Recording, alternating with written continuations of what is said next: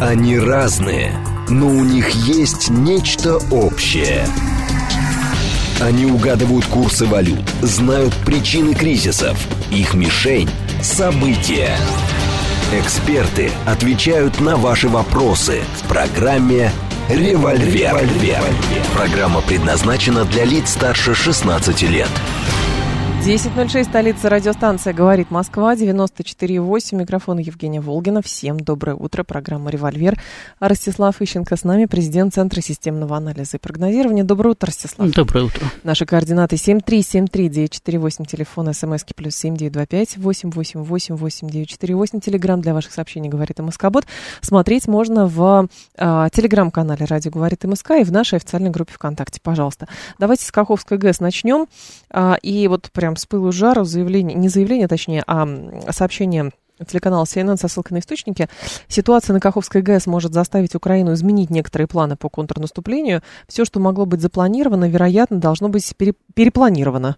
А, наводнение затронуло мосты и дороги в этом районе, поэтому их нельзя будет использовать так, как это планировалось ранее, приводит телеканал слова неназванного посла а, европейской страны в Вашингтоне. По его словам, власти США и западное разведывательное сообщество продолжают выяснять, кто стоит за ракетным ударом по Каховской ГЭС. А, то есть они еще думают про ракетный удар. Ну, примерно это будет, наверное, как с северным пото- северными потоками. Когда, помните, недавно была новость, на дне нашли ботинок водолазный какой-то. А вот, и в итоге, ну, года через два, наверное, определят хотя бы с какой стороны и кто закладывал эту взрывчатку. Хотя они наставят почему-то на ракетном ударе, ну, тоже непонятная история с этой Каховской станцией. Что это меняет вообще? Ну, я думаю, что украинские руководители на э, процессе признают над военными преступниками значительно раньше, чем через два года признаются. Э, вот. Думаете? Да, хотя это вопрос, сколько будут готовить процесс. В конце концов, Нюрнберг тоже не 12 мая начался. Значит, э, вот что, что касается ракетных ударов, так украинцы уже признались вообще-то в этом. Э, они, сколько там еще, несколько месяцев назад, с полгода где-то рассказали, да и больше, может, уже есть год прошел, время быстро летит, хвастались тем, как они по Каховской ГЭС лупили хаймерсами. Был такой, да. Ну, вот, э... Но здесь-то, говорят, взрывчатка именно была ну, взорвана. Во всяком случае, ракету никто не видел. Угу. Ну, значит, логично предположить, что была взрывчатка, если был взрыв. Они же не сами рухнули вроде бы как. Ну и не, бра... не бобры прогрызли, да. Не, ну просто э, они могли рухнуть под напором воды, потому что э, в ГЭС стреляли там полгода или год назад. Угу. Знаете, как появилась трещинка, значит, поработала, поработала потом. Но поскольку был взрыв, значит, очевидно, была заложена взрывчатка. Значит, э, я так понимаю, что если бы наши дорогие западные друзья не были бы стопроцентно уверены в том, что это сделали украинцы, то нас бы уже бы обвиняли бы по всем, всем возможным и невозможным каналам. Ну, как они обвиняют, ну, так вяло как-то немножечко. Ну, они пока, видите, говорят, надо выяснить, узнать, уточнить, там, конечно, скорее всего, Россия и вообще Россия, потому что там только Россия выгодна, но при этом демонстрирует полный географический кретинизм, потому что когда они говорят, что есть проблема с мостами и с дорогами, проблема с мостами и с дорогами была до того, как э, э, пала плотина Каховской ГЭС, и она будет после того, как через неделю наводнение сойдет. Там одна и та же проблема. Дело в том, что мосты были взорваны еще во время отступления э, наших войск на левый берег с Херсонского плацдарма. И от Каховской ГЭС ниже никаких мостов не было. Значит, а плотина Каховской ГЭС и мост, соответственно, контролировались с одной стороны украинцами, с другой стороны нашими войсками. То есть через него надо было прорываться он никак не использовался для обеспечения логистики наступления. Для обеспечения логистики э, э, использовались мосты в Запорожье, в Днепропетровске, выше по Днепру, там в районе Черкас. Но в основном Днепропетровско-Запорожский узел э, использовался для того, чтобы обеспечивать логистику войск, которые пытаются наступать. Но, видимо, там считают это мелочами, поэтому главное говорить, что, в общем, вот. в России а, все сделали. А Днепропетровск и Запорожье находятся по течению выше, так что их никак угу. наводнением не задело. И дороги, которые ведут от Днепропетровска и от Запорожья к фронту, там, где пытались наступать украинские войска, на пространстве от Орехова до Угледара, значит, их тоже никак не задело наводнением, они находятся далеко оттуда. Вот. Другое дело, если там э, украинцы взорвут еще пару ГЭС выше по Днепру, тогда, может быть, и можно будет говорить о том, что, ну, тогда действительно и мосты пострадают, там, может быть, и дороги частично. Но опять-таки, что, что происходит? Сейчас начался паводок, потому что вытекает Каховское водохранилище. Ну, сколько оно будет вытекать? Ну, там э, дней пять, ну, неделю. Потом эту воду пронесет мимо, да. Значит, и останется что? Останется опустевшее Каховское водохранилище и нормально текущий Днепр. Угу. То есть, то есть все то, что было до этого. Чуть-чуть заболоченные берега. Если будет достаточно жарко, то они даже заболоченные недолго ну, будут. смысл всего происходящего. Потому что вся эта вода сразу... Ну, так уже же сразу начали говорить, что теперь Украине надо будет перепланировать наступление, что теперь не возникли сложности и так далее. Ну, вот теперь украинцы могут говорить, если бы не взрыв Каховской ГЭС... Мы бы начали. Мы бы не только начали, уже бы победили бы. А, а ну... так, э, ну, вот э, русские разрушили инфраструктуру там, и так далее. Сейчас вызовут экологическую катастрофу, потому ну, экологическая что там... катастрофа это как-то на наступление войск не влияет, да? Нет, ну а заодно. вот, а вот если они начинают, как они говорят, вот дороги, там то все, планы все поломались, испортились. Они что, собирались переплывать Днепр на резиновых лодочках, так и собираются его переплывать на резиновых лодочках в районе Херсона. При том, что и наводнением резиновыми... никак не мешает. Причем при с резиновыми лодочками очень любопытно, потому что даже если, ну, взять а, за логику, что нужно было им объяснить, а, что вот если бы не взорвали, то тогда бы они уже наступили и выиграли. Здесь другой аспект, а, потому что если были острова теоретически, на которых можно было бы укрываться, то сейчас э, на ближайшую неделю точно все острова под водой находятся, и это просто вот гладь, которая очень хорошо простреливается, ну я так понимаю, дальнобойным оружием. И вот эти катера, на которых они пытаются постоянно форсировать, значит, водную преграду, это, в общем-то, ну, это живая мишень. Она и до этого была живая мишень. А сейчас тем более. Ну, вас же никто не заставляет плавать там, где острова. Форсировать Днепр можно и в районе Энергодара, там, где они постоянно пытались форсировать. Они же пытались захватить, в общем-то, Запорожскую АЭС, а не, самое, не, не какое-то просто ну, да. э, пространство на том самом на побережье. А как раз там, где Запорожская АЭС находится, там сейчас вытекает Каховское водохранилище, и там будет Днепр резко уже. Он будет уже не несколько километров, а в лучшем случае несколько сотен метров после этого. И там они могут э, спокойно вот, кстати, теперь попытаться форсировать, особенно если бережок подсохнет. Вот. Так что э, потом, опять-таки, сейчас э, у нас возникнут проблемы опять с водой в Крым. Ну, не с питьевой, а вот с Северокрымским каналом. Вполне... Для орошения, да вполне могут возникнуть проблемы, потому что одно дело, он же выходил из Каховского моря, этот канал. Значит, э, соответственно, если упадет уровень воды в море, то он, очевидно, упадет и в канале. А может быть, и вообще пересохнет. Я же не знаю, на каком он там уровне выкапывался в свое время. Да? Значит, так что э, э, здесь возникнет проблема. Кроме того, заливает не только правый берег, но и левый, причем левый берег Днепра традиционно низменный. Значит, соответственно, эта вода идет на наши позиции. Сейчас войска от побережья отводятся. А потом, когда их туда опять подведут, там будут разрушены укрепления, потому что их вода размоет. Значит, надо будет все создавать заново. Вот, так что э, проблема это нам создает достаточно крупная. 7 метров глубина Северокрымского канала. Вот, и ширина 150 метров в начале. Но здесь есть э, еще другой момент. А, интересно, что история с Каховской ГЭС совпала с а, визитом а, значит, Джеймса Клеверли, британского предпринимателя-политика. Вот. И любопытно, значит, он министр иностранных дел Великобритании, говорит, что пока слишком рано давать оценку ситуации вокруг разрушения Каховской ГЭС, вчера из Киева он заявил, но оно, цитирую, произошло из-за начала России военных действий. Но это как сказать, что все беды на планете Земля, потому что Адам и Ева яблоко угу. сорвали. Ну да. Ну это их традиционная позиция. Если бы Россия не напала, ничего бы не было. А вот вот Россия напала, значит, поэтому все и произошло. Значит, когда мы говорим, что вообще-то напала Украина на Донбасс для начала, значит, они говорят, нет, это другое. Ну да, борьба с сепаратизмом это называлось да. у них. Хотя, хотя, опять-таки, э, это нельзя называть борьбой с сепаратизмом, потому что у Украины были подписаны Минские соглашения. У нас сейчас до сих пор ноют по поводу того, зачем мы это делали. У Украины были подписаны Минские соглашения, в соответствии с которыми Украина на международном уровне – признавала особый статус Донбасса, э, принимал на себя обязательство его гарантировать, свой статус, внести изменения в Конституцию там, и так далее. Длинный список там был обязательств Украины по этому поводу. Вот. Угу. А вместо этого Украина продолжала обстрелы и продолжала э, попытки значит, решить вопрос силой. То есть она не выполняла свои международные обязательства, причем обязательства гарантированные э, и подтвержденные решениями Организации Объединенных Наций. Есть, э, выше э, уровня уже не может быть. Поэтому, кстати, Россия, как один из гарантов выполнения, вполне имела право применить силу для угу. принуждения Украины к миру. Вот. Значит, что, собственно, и произошло. Соответственно, все эти самые, все инвективы э, в наш адрес по поводу того, что там напали, не напали, это все равно, что говорит, что на Грузию напали. Грузины же тоже пытались рассказать, что на них в восьмом году напали. Ну да. Но только они самое, умудрились под телекамеры радостно кричать, мы наводим конституционный порядок и демонстрировать, как они из Казарму РСЗО бомбят. да, разносят э, Схинвали.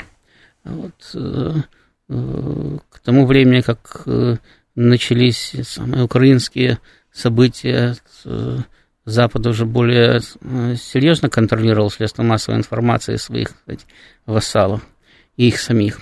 Вот. И самое главное, что он уже просто не обращал внимания на те глупости, которые они несут. Потому что если сейчас взять подборку украинских глупостей, там тоже понятно, абсолютно понятно, и кто начинал, и кто продолжал, там, и, кто, и кто сейчас продолжает все эти сказать, боевые действия, почему они ведутся. Но просто они на это не, не обращают внимания сейчас. Ну, точно так же, как, как вы удачно пример привели с северными потоками. Ну, взорвали и взорвали. А если бы Россия их не построила, их бы не взорвали. Ну, вот примерно так это выглядит. Ну да. Вот. Поэтому э, сейчас на, на заявление наших западных друзей можно внимания не обращать. Просто, опять-таки, это э, все, вот э, я уже говорил об этом, могу еще раз повторить, что все нынешние действия, предпринимаемые Украиной и западными партнерами, они носят не столько военно-стратегический, сколько они носят информационный. В информационном плане где-то тактический, где-то стратегический характер носят. То есть они пытаются переломить ситуацию в информационном поле и переломить ситуацию в психологическом поле. Ну, а в информационно-психологическом, то есть как бы цель-то какая? Что, что, чтобы что? Чтобы что произошло? Ну, во-первых, во-первых, им надо сохранять и усиливать поддержку Украины. Причем это необходимо постоянно сохранять и усиливать не просто на уровне правительств, которые сделают все, что им скажут, а э, надо э, сохранять на уровне населения, потому что правительства могут быть переизбраны. То есть победит другая угу. партия, придут новые люди в парламент. И да, кто-то из них э, будет продолжать прежний курс, хотя и с оговорками, а кто-то попытается начать новый. То есть ну, возникнут дополнительные сложности. А у наших американских друзей сложностей и так полно и с нами, и с окружающими, то есть им дополнительные совершенно не нужны, им бы с этими бы разобраться. Вот. Э, э, поэтому необходимо постоянно держать народы в тонусе. Им надо постоянно показывать там где-то за забором страшного русского медведя, который готов сейчас прийти, всех разорвать, ограбить, изнасиловать, убить там и так далее.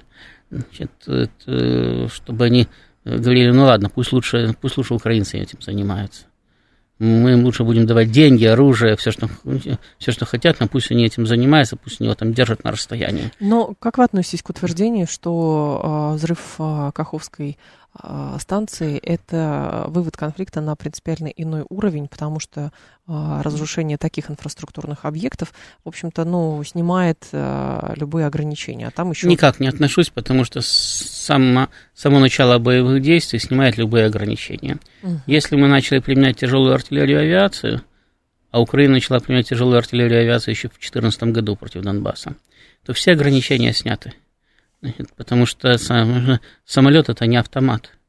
Он значительно, как бы аккуратно он не бомбил, это значительно более разрушительная сила. Угу. И если начинаются боевые действия, в принципе, боевые действия, то все ограничения сняты, потому что боевые действия ведутся до победы.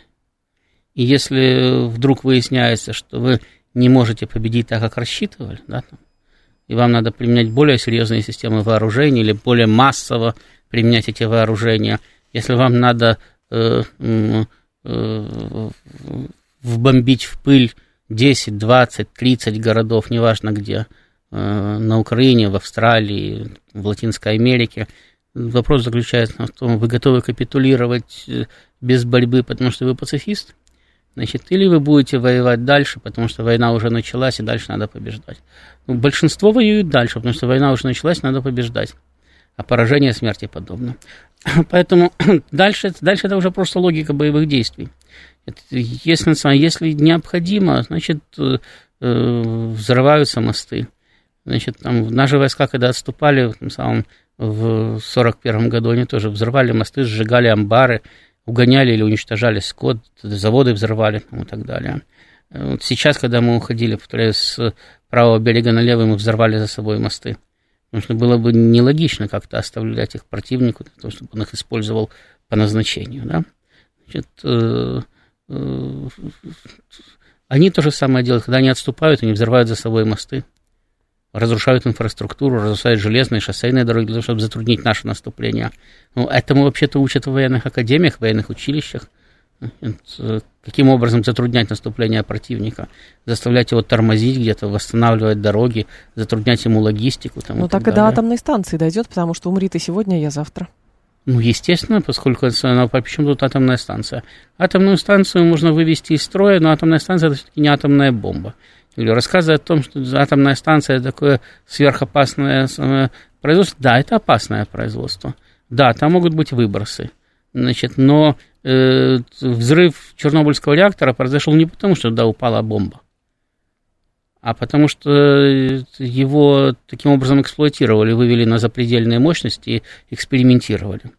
Значит, а по Запорожской, сколько не стреляют, никаких проблем не происходит пока что. А, слушатель наш отмечает, аммиакопровод взорвали, все молчат, это же экологическая катастрофа. Почему все молчат? По РИА Новости читаю. А, значит, военнослужащий, выполняющий ряд задач на данном направлении, сообщил РИА Новости, что украинские а, военные повредили аммиакопровод в районе Купянска в Харьковской области. Есть случаи отравления среди солдат. А, информация это есть, но вопрос, ну вот, а, и, а что можно сделать с этим? Ну да, трубы, трубы там проходят, какие-то трубы взрываются, какие-то нет. А, другое дело, почему мы настаивали постоянно на том, чтобы этот аммиакопровод работал прекрасно понимая, что это, естественно, очень удобная мишень для а, противной страны. Так он не работал.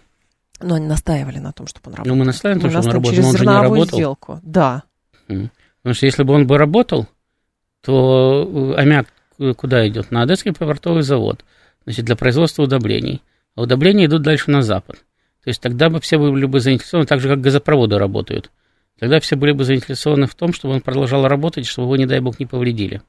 А когда он просто стоит, ради бога, что нет, ни у кого особого интереса нет. Наш слушатель просто, вот, насколько я поняла, несколько вопросов он задал. А, также, там, почему мы не предотвратили, значит, а, разрушение Каховской станции, можно было, наверное, А мы еще не сделать. предотвратили атомную бомбардировку Хиросимы и Нагасаки. Это правда, вот. А, хотя, наверное, теоретически могли бы, если уж так вот рассуждать. Непонятно.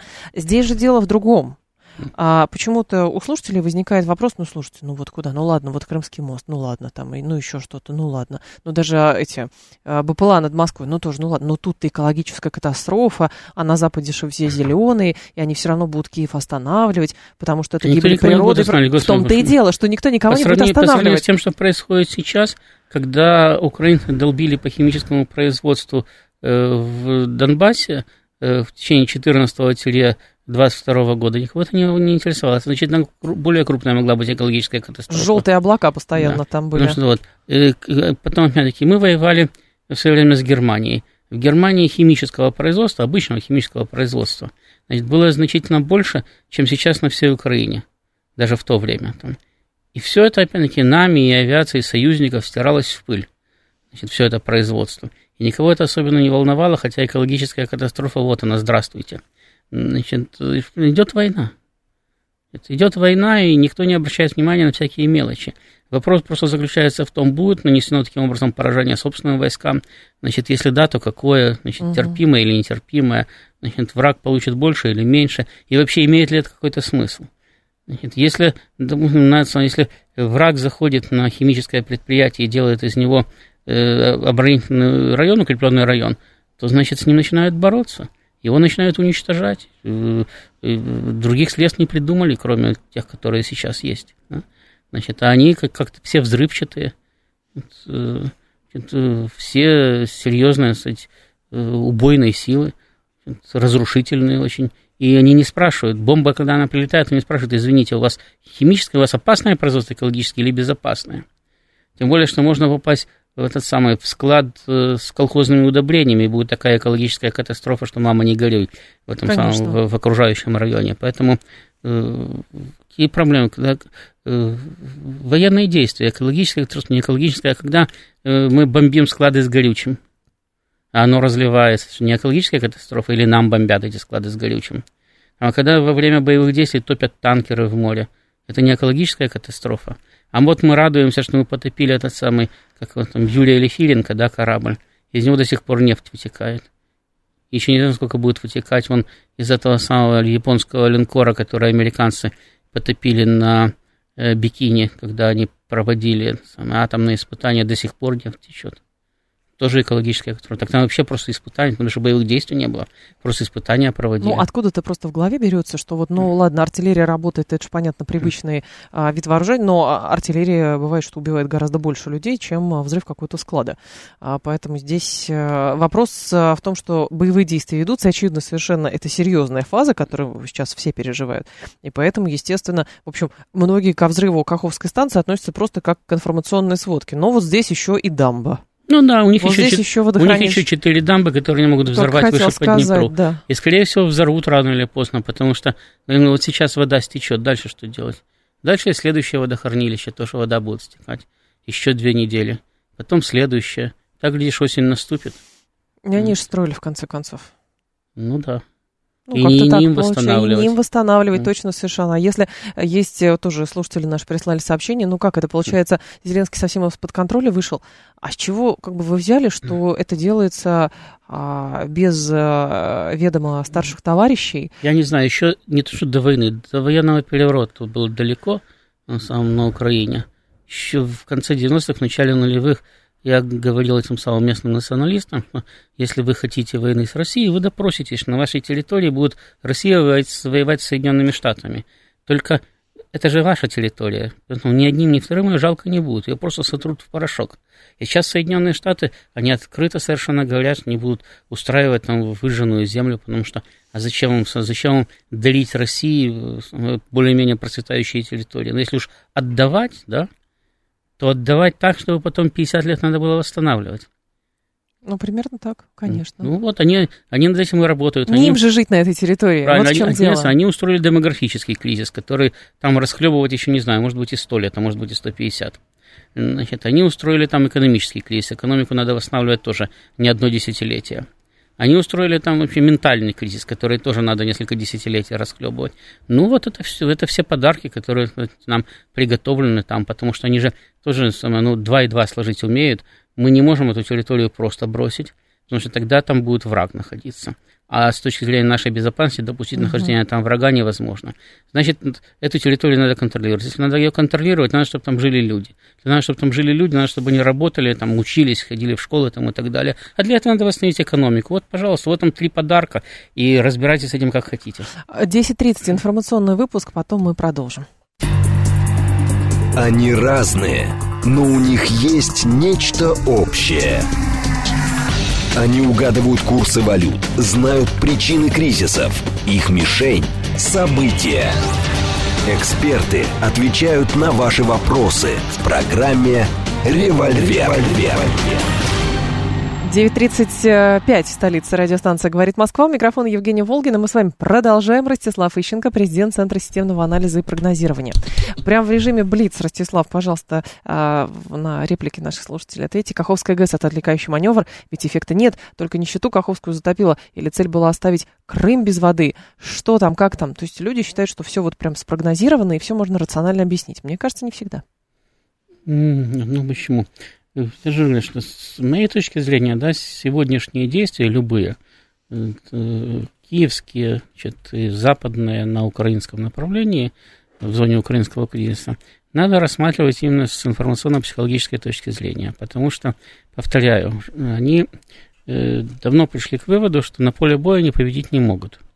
Следовательно, тратить деньги, э, технику на это бессмысленно ну, что-то надо давать Украине, потому что иначе она просто загнется.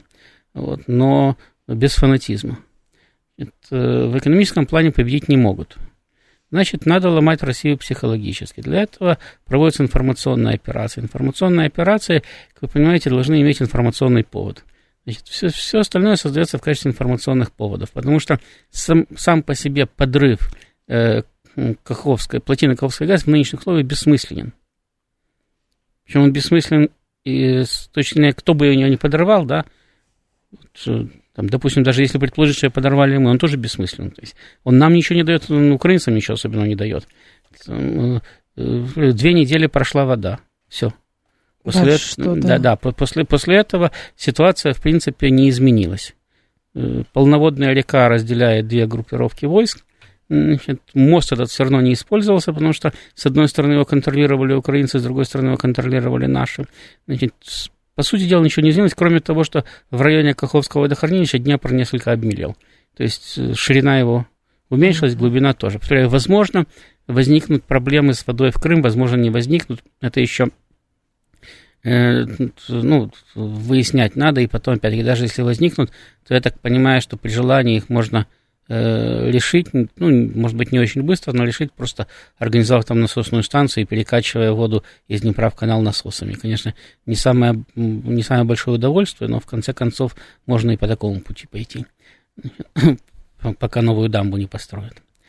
Э, Плюс психологический аспект, конечно, что для России это а, еще Значит, история с вывозом людей, а, которым тоже психологически тяжело, естественно, и физически тяжело, это очевидно совершенно. Ну да, ну войска должны ответить. Ну, украинцы тоже создают себе проблемы. Им надо убирать свои ДРГ, которые сидели на островах. Им надо тоже решать что-то там с затопленным Херсоном там, и так далее. Я понимаю, что они будут прилагать к этому значительно меньше усилий. Они там население фактически бросили на произвол судьбы. Значит, ну, ну, войска у них там стоят, надо их куда-то там отводить, значит, склады надо переносить и так далее.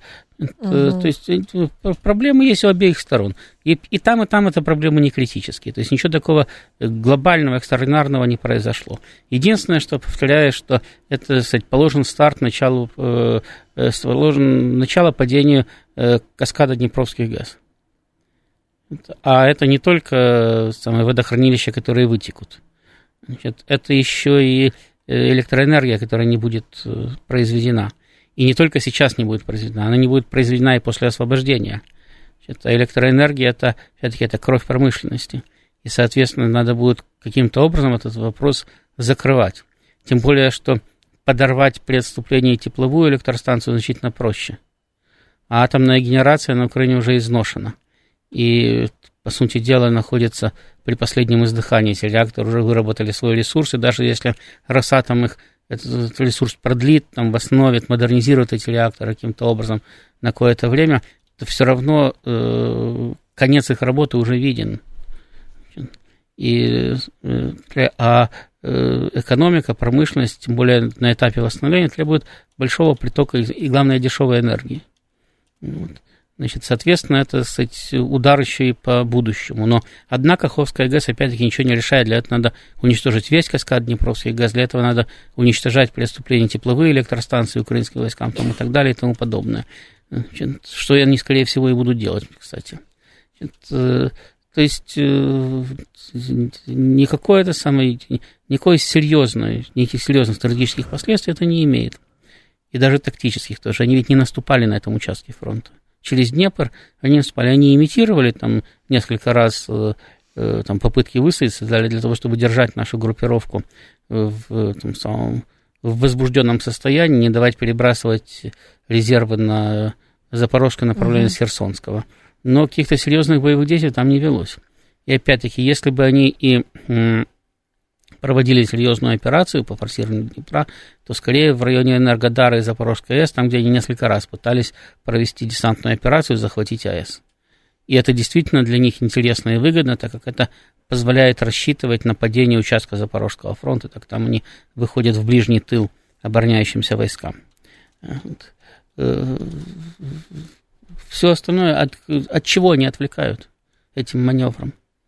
Наоборот, сейчас они создают условия, когда мы точно знаем, что в ближайшие недели через Днепр наступление не начнется, потому что там сейчас паводок, и перебрасывать войска через него тяжело. Да, можно перебросить несколько диверсионно-разведывательных групп, но перебрасывать войска и грузы для организации большого наступления, схвата плацдарма и организации большого наступления вглубь территории практически невозможно. Угу. Поэтому мы сейчас можем на, на пару недель быть абсолютно спокойными за свой левый фланг в районе Днепра. Они, кстати, тоже могут быть абсолютно спокойны за Херсонское направление и перебрасывать оттуда войска на Запорожское для усиления местной группировки в течение ближайших недель. Откуда поэтому, берутся? поэтому оно 50 на 50 получается. Откуда берутся утверждения, что ну вот после взрыва Каховской ГЭС неминуемо видео, это все ведет к стадии замораживания конфликта? У нас есть люди, которые постоянно хотят заморозить конфликт. И по любому поводу они говорят, ну вот теперь-то уж понятно, что надо заморозить конфликт. Почему, главное? Ну, потому что им понятно. А, а остальные дураки. Им непонятно. Ну, ну, ну, ну есть люди, вот у нас есть даже э, публичные личности, значит, которые из недели в неделю постоянно по любому поводу. Значит, дождь пошел, надо заморозить конфликт. Солнце светит, надо заморозить конфликт. Ночь, надо заморозить конфликт. День, надо заморозить конфликт. Почему? Ну, потому что надо заморозить. А папский посланник, который э, получил согласие Кремля на визит в Москву, вот э, для чего? Для чего это надо? Причем тут Ватикан вообще? А причем тут все остальные? Мы же... Ну, причем тут Бразилия тоже можно, конечно, спросить, но... Причем тут Китай там и так далее. Значит, всегда, работает. когда возникает какой-то там конфликт, кризис, да, значит, появляется большое количество посредников, которые с большей или с меньшей искренностью, никогда не забывая о своих интересах, пытаются э, значит, сыграть роль миротворцев.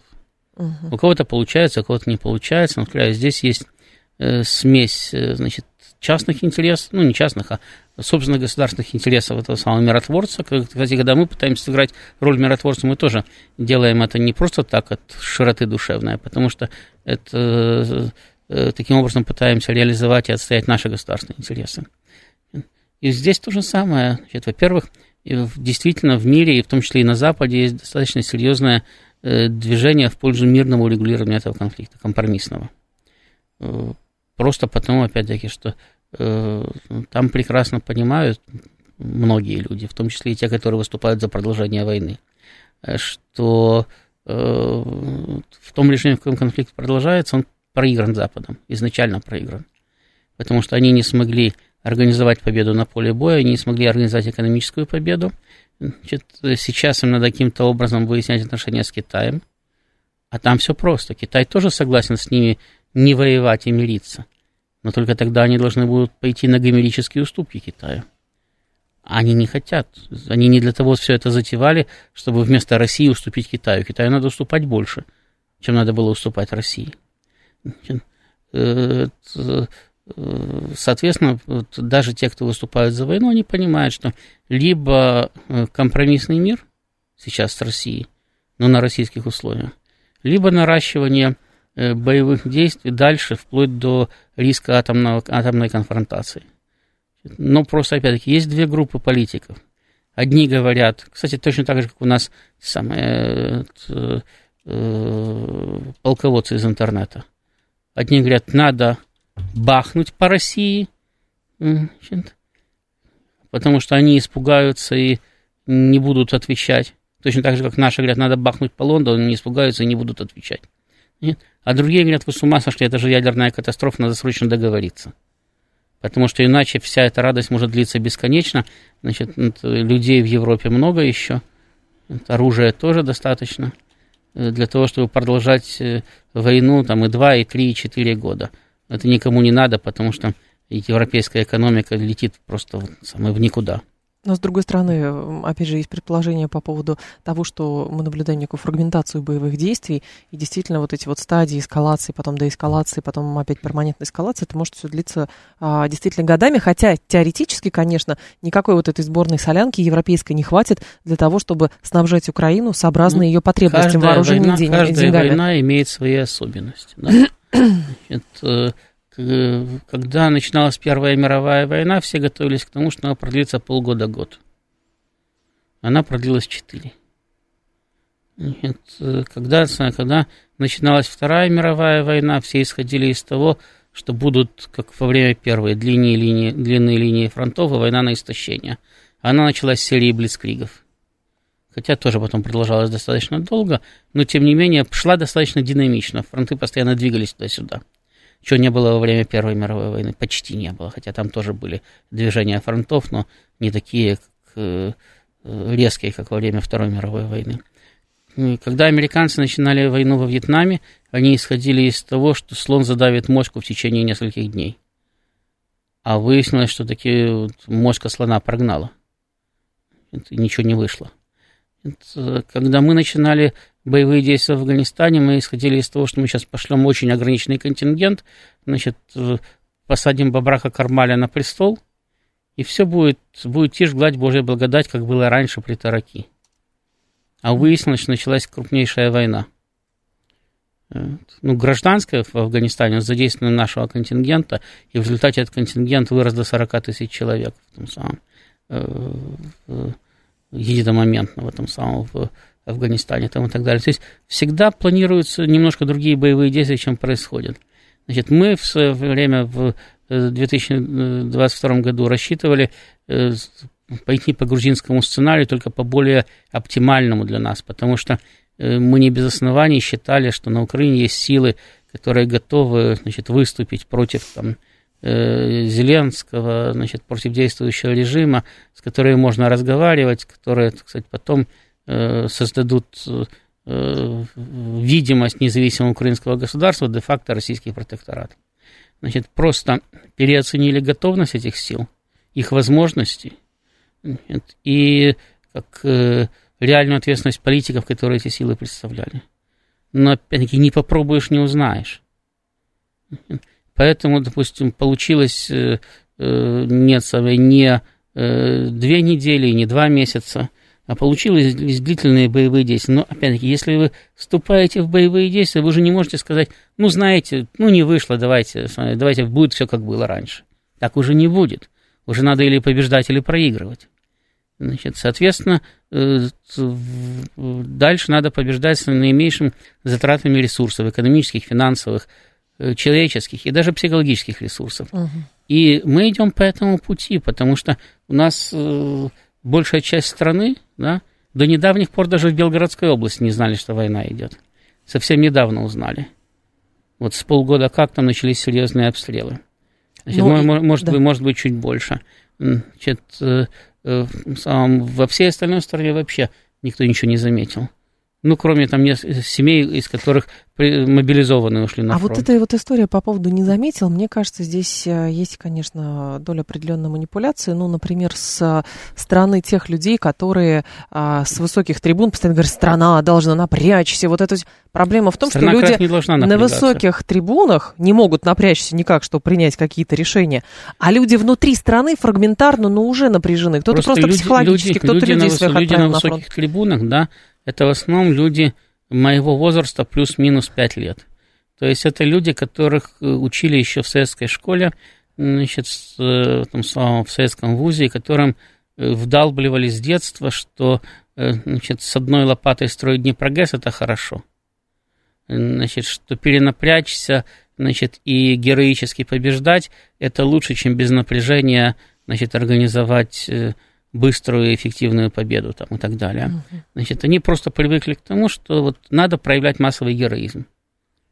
Ну, иногда надо, но это плохо. Когда приходится проявлять массовый героизм, это значит, что где-то не доработали. Тем более, если та страна очень хочет, чтобы здесь начали проявлять массовый героизм, перешли на военные mm-hmm. рельсы Слушайте, и... это всегда очень... Знаете, знаете когда немцы начали проявлять массовый героизм? Когда? Когда они стали проигрывать войну в 1945 году. Ага. До этого они сидели и радовались, что война идет, они ее почти не заметили, кроме того, что у них появился дешевый французский коньяк, который привезли из Франции, значит, дешевые продукты из России, там, значит, и так далее. Угу. Ну, то есть вся Европа обеспечивала немецкие потребности, в том, в том числе и материальные, и бытовые. Они рады, да, они радовались дешевым там славянским рабам, которые работали у них в сельском хозяйстве, причем небогатые семьи вполне могли содержать одного, двух, трех человек, которые фактически в рабских условиях помогали им, там, кстати, в сельскохозяйственном производстве. А о больших предприятиях, там, где работали тысячи, не десятки тысяч, я просто не говорил. Значит, э, вот, так, вот таким образом они замечали войну, начиная с 1939 и по конец 43 даже по 44 год. а потом стали замечать все больше и больше.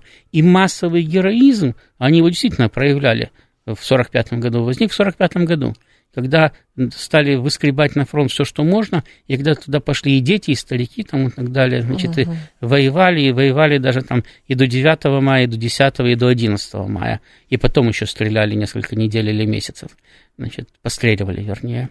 Э, массовый героизм возникает тогда, когда вы находитесь на грани катастрофы или уже за гранью катастрофы. И вопреки всему оказывается, Да, и, да, и вопреки всему пытаетесь победить. И далеко не всегда удается победить при помощи массового героизма.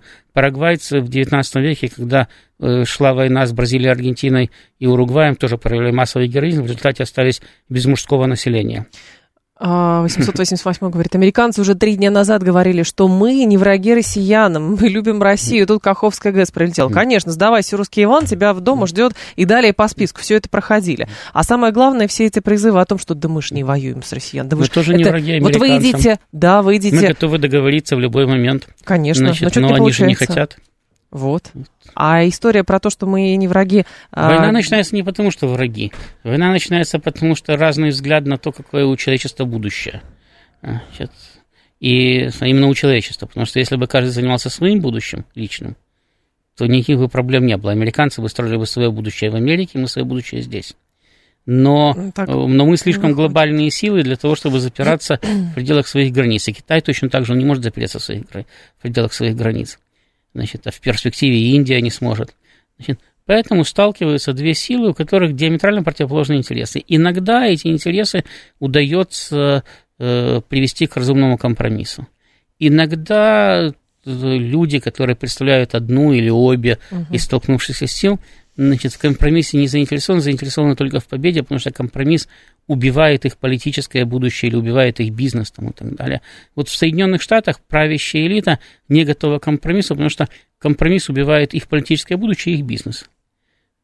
И, соответственно, для них и победа или смерть, по-другому у них нет, не получается. Поэтому они так долго и противостоят. Э, мы с ними договорились еще в начале 90-х и, в принципе, никаких претензий к Соединенным Штатам не имели. Статус-кво был нарушен. Вот, и, и, и для них все было хорошо, и мы были готовы даже сохранять позицию, в которой Соединенные Штаты были гегемоном, но только за пределами наших, сферы наших интересов.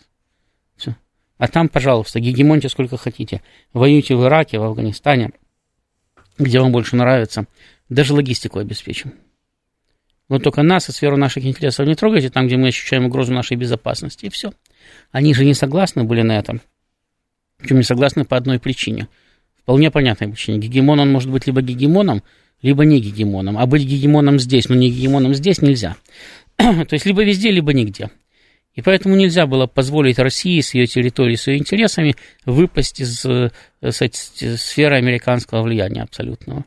А тут еще Китай стал значит, набирать экономическую мощь и так далее. Значит, соответственно, надо было... Американцы, опять-таки, они не скрывали своих намерений.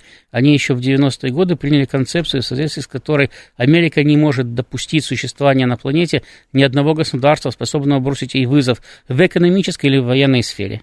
И в этом направлении действовали все последние 30 лет. В том числе они это совершенно спокойно это декларировали, и они в этом направлении действовали. Тут никаких претензий к ним быть не может.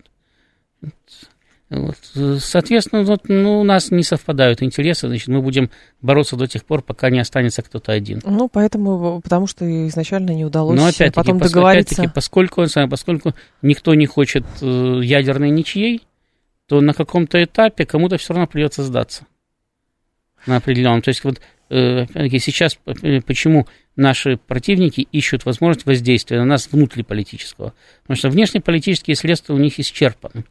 И э, надежда только либо на бунт, либо на мирную смену власти. По принципу, ну, давайте, а может быть, другой там, президент, значит, э, будет э, более миролюбивым. Будет да? да, может быть, он просто пойдет, как Горбачев, значит, на э, невынужденные уступки. По принципу, ну, хорошо, давайте мы вам уступим, будем жить в мире. Да?